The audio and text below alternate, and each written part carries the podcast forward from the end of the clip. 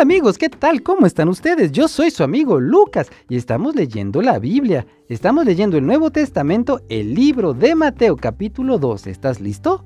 Bueno, pues entonces, comencemos. Jesús es Señor en el día de descanso. Por aquel tiempo, en un día de descanso, Jesús iba con sus seguidores por unos sembrados. Ellos sintieron hambre y empezaron a arrancar espigas y a comérselas. Pero luego los fariseos los vieron y vieron lo que hacían sus seguidores y le dijeron a Jesús, Mira, tus seguidores están haciendo algo que está prohibido hacer en el día de descanso.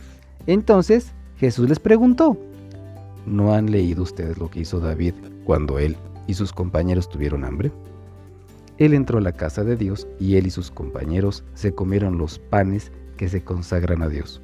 Y ustedes bien saben que no se permitía ni a él ni a sus compañeros comer de esos panes, eran solo para los sacerdotes o no han leído lo que dice la ley sobre el día de descanso, ese día no se debe trabajar.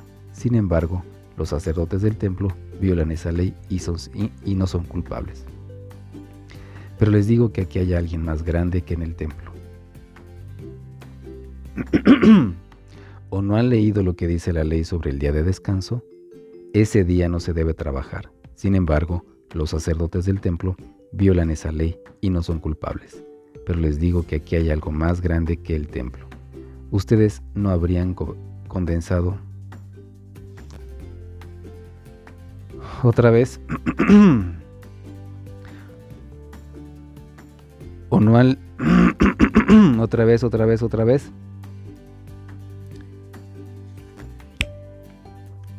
¿O no han leído lo que dice la ley sobre el día de descanso?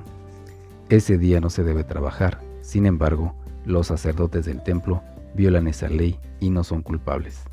Pero les digo que aquí hay algo más grande que el templo. Ustedes no habrían condenado a la gente inocente si supieran el significado de lo que dicen las escrituras. Yo no quiero sacrificios, sino que ustedes tengan compasión, porque el Hijo del Hombre es Señor del día de descanso. Jesús manda... No, Jesús sana en el día de descanso. Luego, Jesús se fue de ahí para la sinagoga. Había un hombre ahí que tenía una mano paralizada. Y como buscaban... Otra vez. Jesús sana en el día de descanso.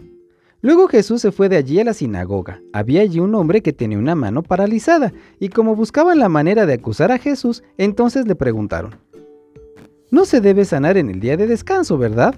Y Jesús les contestó, si alguno de ustedes tiene una oveja y en el día de descanso, ay, ¿por qué me falla tanto? Otra vez. Jesús sana en el día de descanso. Luego Jesús se fue de allí a la sinagoga. Había allí un hombre que tenía una mano paralizada, y como buscaban la manera de acusar a Jesús, entonces le preguntaron, No se debe sanar en el día de descanso, ¿verdad? Y Jesús les contestó, Si alguno de ustedes tiene una oveja y en el día de descanso ésta se cayó a un pozo, ¿No es verdad que va y la saca del pozo? Pues un ser humano vale más que una oveja. Por lo tanto, está permitido hacer bien a la gente en el día de descanso. Entonces Jesús le dijo al hombre de la mano paralizada, extiende la mano. El hombre la extendió y le quedó tan sana como la otra. Pero los fariseos salieron y empezaron a planear cómo matar a Jesús. ¡Oh! ¡Qué terrible!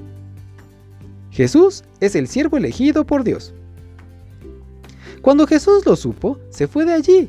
Mucha gente lo seguía y él sanaba a todos los enfermos, pero decía que no le dijeran a nadie quién era él. Esto sucedió para que se cumpliera lo que Dios dijo por medio del profeta Isaías. Aquí está el siervo que me sirve, a quien yo he elegido. Yo lo amo y estoy contento con él. Pondré mi espíritu en él y anunciará injusticia para todas las naciones. No discutirá, no discutirá otra vez con Isaías, Otra vez.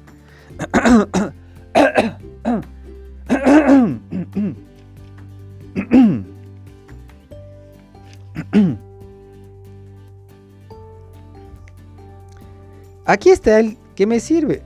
Otra vez. Aquí está el que me sirve, a quien yo he elegido. Yo lo amo y estoy contento con él. Pondré mi espíritu en él y anunciará justicia para las naciones. No discutirá ni gritará. La gente no escuchará su voz en las calles, no romperá la caña que ya está doblada, ni va a apagar la mecha de la, de la que apenas sale humo. Seguirá hasta que haga triunfar la justicia y entonces todas las naciones pondrán su esperanza en él. Jesús y Satanás. Después le trajeron a Jesús un hombre ciego y mudo, porque estaba atormentado por un demonio. Jesús lo sanó y por fin el hombre pudo ver y hablar.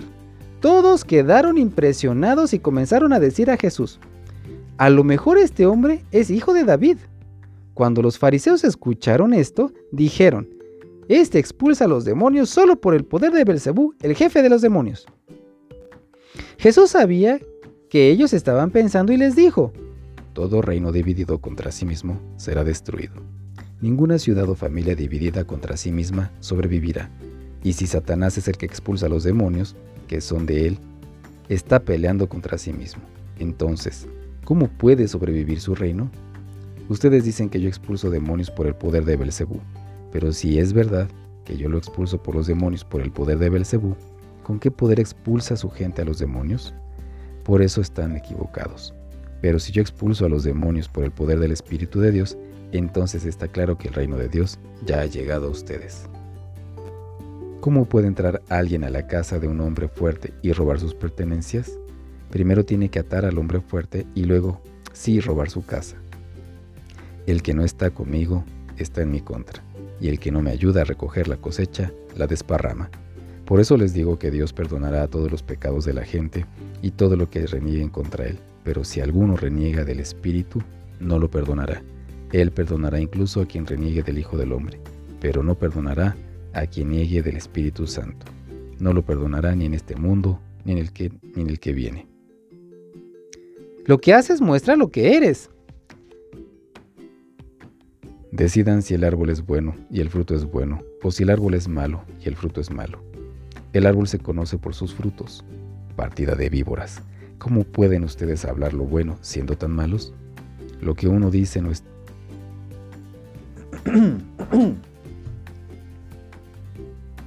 Partida de víboras. ¿Cómo pueden ustedes hablar lo bueno siendo tan malos? Lo que uno dice muestra lo que uno es en su corazón. El que es bueno lo, es en su interior y habla de lo que tiene allí. De igual manera, el malo lo es en su interior y habla de lo que tiene allí. Pero yo les digo que en el día del juicio la gente tendrá que dar explicación por cada una de las palabras inútiles que dijo.